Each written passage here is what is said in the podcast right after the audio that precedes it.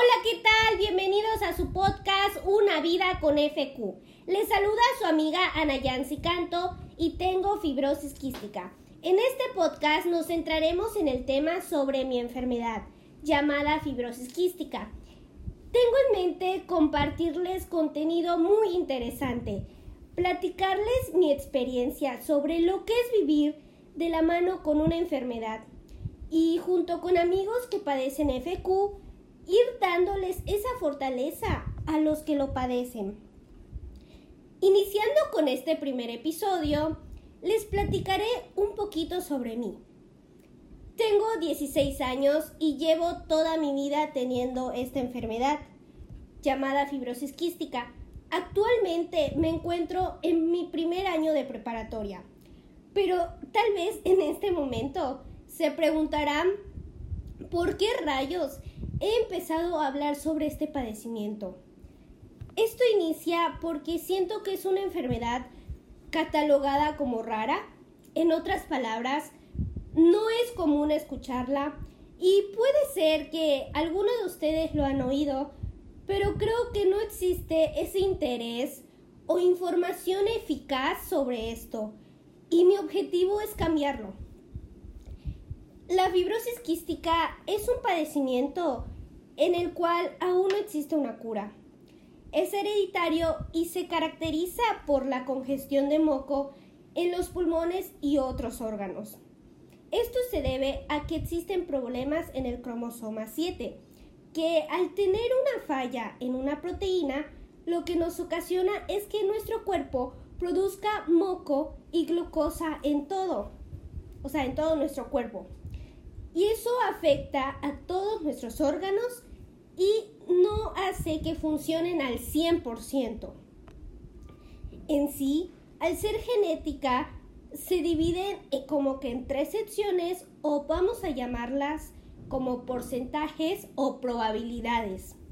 Existe un 25% de no heredar la enfermedad, el 50% de heredar el gen pero no la enfermedad y el 25%, como fue mi caso, de tener la enfermedad. En otras palabras, puede que una persona tenga gen y sea completamente sana. Otro de no tener ningún gen y el último tener FQ. En sí, los que padecen esta enfermedad generalmente tenemos problemas más notables en los pulmones como el sistema digestivo, en mi caso, lo tengo centrado más en mi páncreas, el sistema digestivo.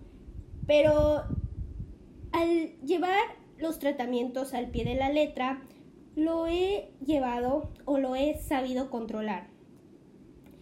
Iniciaré platicándoles cómo me enteré de que tenía este padecimiento. O más que nada, cómo mis papás se van dando cuenta ¿Y qué pensaban en ese momento? Antes de iniciar, me gustaría comentarles que para saber si alguien tiene este padecimiento, es necesario realizar un estudio. Los tipos más comunes de exámenes para la fibrosis quística, por decir así, incluyen la extracción de una muestra de sangre para pruebas genéticas o ya sea la realización de una prueba del sudor. La más común es la prueba del sudor, en donde se mide la cantidad de sal del sudor de una persona. Cabe mencionar que una cantidad alta de sal puede indicarnos la presencia de fibrosis quística. Es por eso que unos síntomas característicos de esta enfermedad es tener nuestro sudor muy salado. Ahora sí, todo inicia cuando mis papás se van dando cuenta que tenía problemas para subir de peso. Es decir, comía, comía y no engordaba. Pasaban los días y mis papás no entendían lo que realmente sucedía. Hasta que gracias a un familiar de mi mamá, como que van relacionando esos síntomas más comunes de la FQ y se dan cuenta que son parecidos a los míos. A mis dos meses de edad, tuvimos que viajar hasta la Ciudad de México. Sí, hasta la Ciudad de México, ya que ahí se encuentra la Asociación Mexicana de Fibrosis Quística. Es por eso que estoy grandemente agradecida con este centro, con esta asociación, ya que ahí me realizan la prueba del sudor y sale positiva. Pero ¿por qué? Creo que en este punto se preguntarán por qué tuve que viajar hasta la Ciudad de México. ¿Por qué? Porque acá, en Mérida, Yucatán, no existe un centro que garantice em, los tratamientos o vea por las personas que padecen esta enfermedad. Pienso que desde ese momento nuestra vida cambió y dio un giro de 360. Pero creo que siempre me he puesto a pensar que mi vida sería muy diferente si no hubiera conocido lo que es vivir con fibrosis quística. Es decir, no sé, me sentiría vacía y siento que así como me ha traído cosas malas, siento que debemos de encontrar lo positivo. Siempre trato de encontrar lo positivo. Porque gracias a ella he conocido a gente extraordinaria que hasta el día de hoy puedo decir que me impulsan a seguir adelante. En mi experiencia puedo decir que no recuerdo, la verdad, ese instante donde mis papás me dicen, tienes FQ. La verdad no recuerdo donde me dicen, tienes esta enfermedad. Pero creo que como desde chiquita me empiezan a decir, te tienes que tomar tantas pastillas después de comer, tienes que realizar esos tratamientos, te tienes que nebulizar. Pues siento que como niño, pues nada más obedeces, pero como que no captas en ese instante lo que realmente está sucediendo.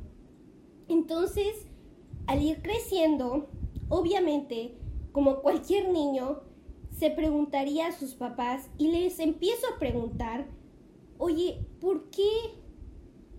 ¿Por qué tengo que hacer esto? ¿Por qué ustedes no lo hacen? ¿O por qué mis amigos no lo hacían? Entonces siento que mis papás es ahí donde entran y me van explicando que tengo un padecimiento que afecta a mis pulmones y sistema digestivo, el cual tengo que tener un tratamiento para poder controlar todo esto. Al conocer la fibrosis quística, me tuve que hacer amiga de ella. Pensar en mí y lo que realmente quería y quiero. Ahí es donde puedo decir que hasta el día de hoy aprendo cada día. Aprendo cada día de este padecimiento, me hago una persona más constante, más fuerte con mis tratamientos y siempre trato de poner en alto que no existen límites para poder seguir con la vida. Como opinión, puedo decirles que sí, es una enfermedad dura, donde creo que como papás, a veces te esperas como que lo mejor de tus hijos. Pero esta vez no fue así. Esta vez recibimos una noticia demasiado fuerte. Los tratamientos que conllevan la FQ son caros, muy caros. Entre ellos puedo decir que cada vez se van agregando más y más. Entre suplementos, mascarillas para nebulizar, vitaminas, cápsulas, nebulizadores, entre muchos otros, donde creo que más adelante les platicaré más a detalle. Em, puedo decir que mi vida es totalmente normal. He asistido a un kinder, primaria, secundaria normal, prepa normal y siento que solo es cuestión de tener más cuidado. Siento que solo es cuestión de seguir los tratamientos como te los indican. Em, dar lo mejor de ti y dar de tu parte, porque sin eso no podemos hacer nada. De igual forma, todo es cuestión de la actitud.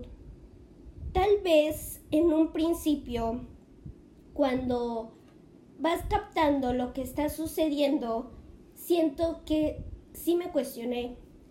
Y creo que como toda persona no aceptaba lo que sucedía. pero al paso de los días he aprendido a sobrellevar todo esto. Este, solo le quiero, solo les quiero decir que los límites los pone cada persona. Y pues dependiendo de cómo tanto lo quieras, como tanto lo desees, es como va a ser tu lucha. Y no sé, pongo el ejemplo de todas las personas que hoy en día luchan por una enfermedad más fuerte, como la fibrosis quística. Y ese es mi objetivo, darles a conocer cómo la he sobrellevado, compartirles mi experiencia y que aprendamos juntos, aprendamos juntos porque siento que yo cada día aprendo algo nuevo y quiero compartirles eso. Quiero que México y la sociedad vean más por nosotros. Y pues ya adentrándoles a un poquito de mi vida, quisiera invitarlos a que sigan esta plataforma, sigan YouTube y sigan mi página de Facebook para que puedan aprender junto conmigo y se puedan adentrar más a lo que es la fibrosis quística y a lo que conlleva. Ya que en serio venimos con todo y estaré subiendo contenido muy cool. Em, no sé, les agradezco la verdad mucho y espero que todo esto sea de su agrado. Muchas gracias, muchas gracias por escuchar este primer episodio de mi podcast Una vida con fibrosis quística. Hasta luego.